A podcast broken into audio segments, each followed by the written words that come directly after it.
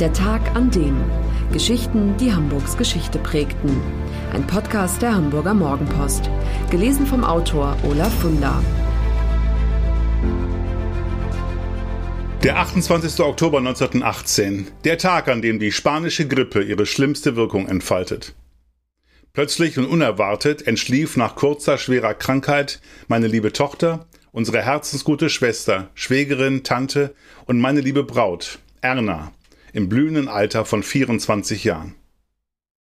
Nach kurzer schwerer Krankheit entschlief unsere innigst geliebte Tochter, Schwester, Schwägerin und Tante Else. Sie wurde 21 Jahre alt. Am 28. Oktober morgens um 5 Uhr entschlief sanft und ruhig nach kurzer schwerer Krankheit im fast vollendeten neunten Lebensjahre unsere liebe gute Tochter und Schwester Lina. All dies Todesanzeigen aus der Bergedorfer Zeitung vom 29. Oktober 1918.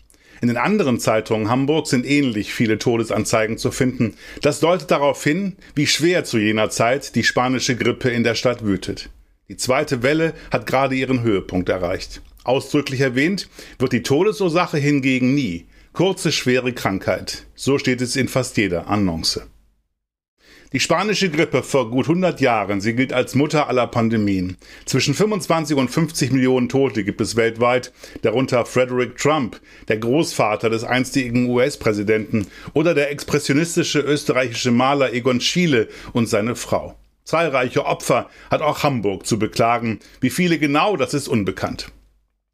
Dank des 32-jährigen Hamburger Historikers Sebastian Merkel liegen aber nun erstmals detaillierte Informationen darüber vor, was in der Hansestadt damals vor sich ging, was Hamburgs Stadtväter taten oder besser nicht taten, um die Seuche einzudämmen und wie die Lage in den Krankenhäusern war. Merkel stellt dem Hamburger Medizinalkollegium, dem Vorläufer der 1920 gegründeten Gesundheitsbehörde, kein gutes Zeugnis aus. Bernhard Nocht, damals Hamburgs Obermedizinalrat und als ehemaliger Mitarbeiter von Robert Koch eigentlich erfahren im Umgang mit Infektionen, sei untätig geblieben, habe so gut wie keine Maßnahmen zum Schutz der Bevölkerung eingeleitet, so kritisiert der Historiker. Keine Abstandsregeln, kein Lockdown, keine Maskenpflicht. Die Bevölkerung sei nicht einmal vernünftig aufgeklärt worden. Merkel bezeichnet das anhaltend passive Verhalten des Medizinalkollegiums als fatale Chance. Das habe tödliche Folgen für die Bevölkerung gehabt. Wo und wie das Virus entsteht, ist bis heute nicht geklärt. Sicher ist aber, aus Spanien, wie man vermuten sollte, kommt die Krankheit nicht. Ihren irreführenden Namen erhält sie, weil Ende Mai 1918 die Nachrichtenagentur Reuters darüber berichtet, dass der spanische König Alfonso XIII. unter etwas Rätselhaftem leide. Reuters spricht von spanischer Grippe. Sehr wahrscheinlich ist das H1N1-Virus im Januar oder Februar 1918 im mittleren Westen der USA vom Schwein oder von Geflügel auf den Menschen übergesprungen. Im März 1918 kommt es dann zu ersten massenhaften Erkrankungen im militärischen Ausbildungslager Camp Funston im US-Bundesstaat Kansas, wo US-Soldaten für den Einsatz an der Front in Europa trainiert werden. Die Welt befindet sich gerade im Krieg. Als die US-Truppen in Frankreich eintreffen, verbreitet sich das Virus in alle Himmelsrichtungen. Die US-Soldaten infizieren die verbündeten Franzosen. Als dann die Deutschen im Rahmen ihrer Frühjahrsoffensive 1918 zahlreiche britische, französische und amerikanische Gefangene machen, stecken auch sie sich an. Schnell sind 500.000 Frontsoldaten krank. Zur Erholung werden sie anschließend nach Hause verlegt und so erreicht das Virus auch die Heimat.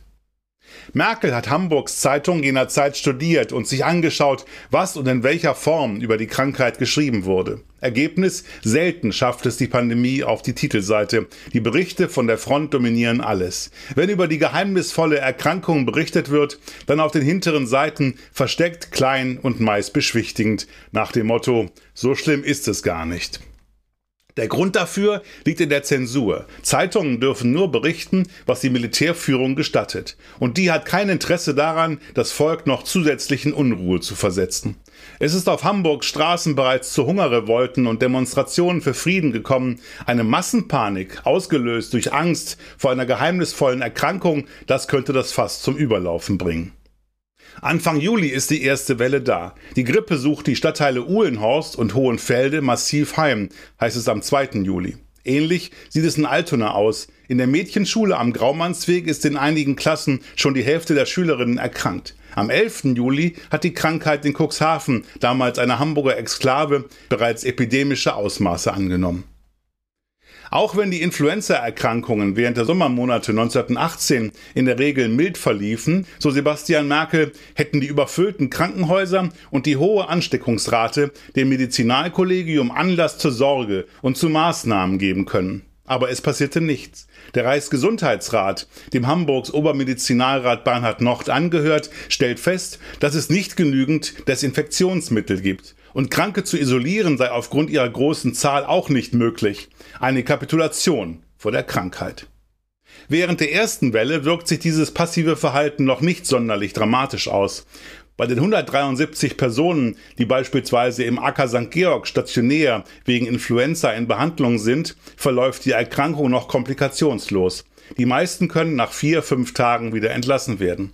Im Allgemeinen Krankenhaus Eppendorf, dem heutigen UKE, werden zwischen dem 21. Juni und dem 5. Juli 1918 101 Grippekranke aufgenommen, wobei sich kurz darauf auf den Stationen das Virus ausbreitet, sodass weitere Patienten sowie Teile des medizinischen Personals erkranken. Es kommt aber lediglich zu einem Todesfall.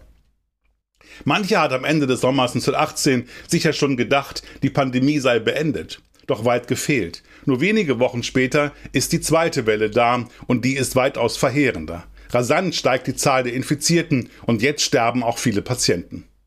Statt auf die Gefahren hinzuweisen, beginnen die Zeitungen wieder damit, die Dinge schön zu reden. Am 11. Oktober 1918 räumt der Generalanzeiger für Hamburg-Altona immerhin ein, dass die Influenza inzwischen einen schlimmeren Charakter angenommen habe. Zugleich werden die Leser aber aufgefordert, sich vor Übertreibungen, so wörtlich, zu hüten.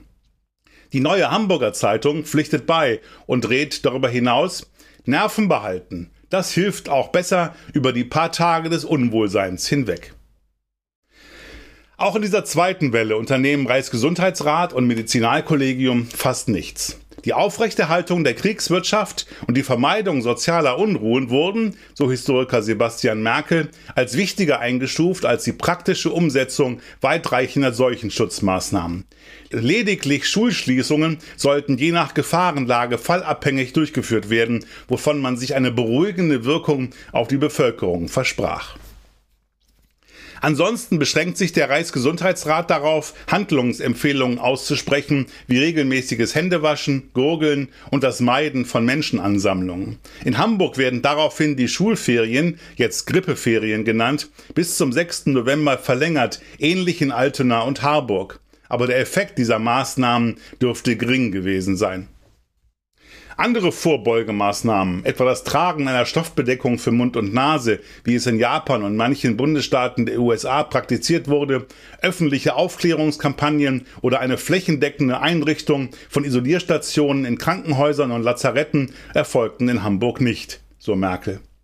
Andere Städte wie Dresden, Frankfurt, Marburg und München untersagen immerhin Kino, Theater und sonstige Kulturveranstaltungen. In Hamburg hält das niemand für nötig. Die Zeitungen schweigen zu dem weitgehend fehlenden Krisenmanagement. Statt Kritik zu äußern, verteidigt etwa die neue Hamburger Zeitung das Nichtstun mit der gutgläubigen Annahme, dass in Theater, Kinos usw. So nur gesunde Menschen gehen. Es bringe auch nichts, die Zahl der Fahrgäste in der Straßen- oder Hochbahn zu reduzieren, denn das hätte ja nur zur Folge, dass sich die Menschen an den Haltestellen drängeln und sich dort infizieren, meint der Autor. Angesichts solcher naiven Positionen ist es nicht verwunderlich, dass die Infektionszahlen nur so in die Höhe schießen. Am 23. Oktober wird gemeldet, dass 850 Angestellte des Fernsprechamtes erkrankt sind. Die Bürger werden aufgefordert, auf unnötige Telefonate zu verzichten. In Harburg muss der Fernsprechbetrieb zeitlich sogar beschränkt werden, weil es nicht genügend Fräuleins vom Amt gibt. Auch der Betrieb der Hochbahn wird durch Arbeitsunfälle behindert. Mitte Oktober 1918 sind 23 Prozent der Belegschaft erkrankt. Viele Züge fallen aus. Weil in der Landwirtschaft Personal fehlt, können im Herbst die Felder nicht bestellt werden, was zu Einbußen bei der nächsten Ernte führt. Die Kapazitäten der Krankenhäuser sind innerhalb kürzester Zeit erschöpft. Freie Betten gibt es nicht mehr, auch viel zu wenige Krankenschwestern, sodass tausende Grippekranke, oft sind es komplette Familien, zu Hause im Bett liegen und ohne medizinische Hilfe auskommen müssen. Die Erkrankung nimmt oft einen schweren Verlauf. Schüttelfrost, Fieber, Kopf- und Gliederschmerzen, das sind die Symptome der spanischen Grippe. Schwer Erkrankte bluten aus Ohren und Nase. Nicht selten verfärbt sich die Haut aufgrund von Sauerstoffmangel bläulich schwarz. Wer überlebt, braucht mitunter Monate, um wieder vollständig zu genesen. Ihren Höhepunkt erreicht die zweite Welle in der Woche vom 20. bis 26. Oktober 1918. Danach sinken die Zahlen ziemlich rasant. Die dritte Welle, die Deutschland Mitte Januar 1919 erfasst und bis März dauert, verläuft zwar deutlich schwerer als die erste, ist aber bei weitem nicht mehr so tödlich wie die zweite Welle. Die Bilanz der spanischen Grippe, sie hat in Hamburg mindestens 4219 Menschen das Leben gekostet. Die Dunkelziffer dürfte sehr hoch gewesen sein. Am stärksten von der Influenza betroffen gewesen sind die 20 bis 30-Jährigen. Ebenfalls in erhöhtem Maße wütete die Grippe unter 15 bis 20-Jährigen und unter 31 bis 40-Jährigen. Während die Cholera-Epidemie von 1892 zu den herausragenden Ereignissen der Hamburger Stadtgeschichte zählt, geriet die spanische Grippe schon sehr bald nach ihrem Ende auf eigentümliche Weise in Vergessenheit. Überlagert von Kriegserfahrungen, dem Hunger an der Heimatfront, dem Sturz der Monarchie und den anschließenden Machtkämpfen im Zuge der Revolution 1918-19 nahmen sie in der Erinnerung der Bevölkerung keine besondere Stellung ein. So Sebastian Merkels Resümee. Die Folge? In Hamburg sind schriftliche Hinweise auf die spanische Grippe rar. Sogar in Tagebüchern und in den Memoiren von Ärzten aus jener Zeit nimmt sie keinen oder fast keinen Raum ein.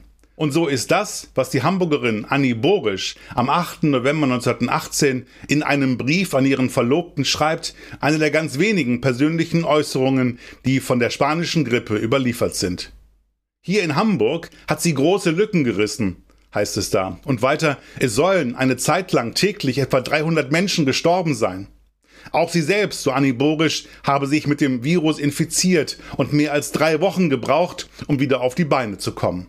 Dann schließt sie mit den Worten, man wird ganz stumm und tränenlos, wenn man vom Großstadtelend anfängt.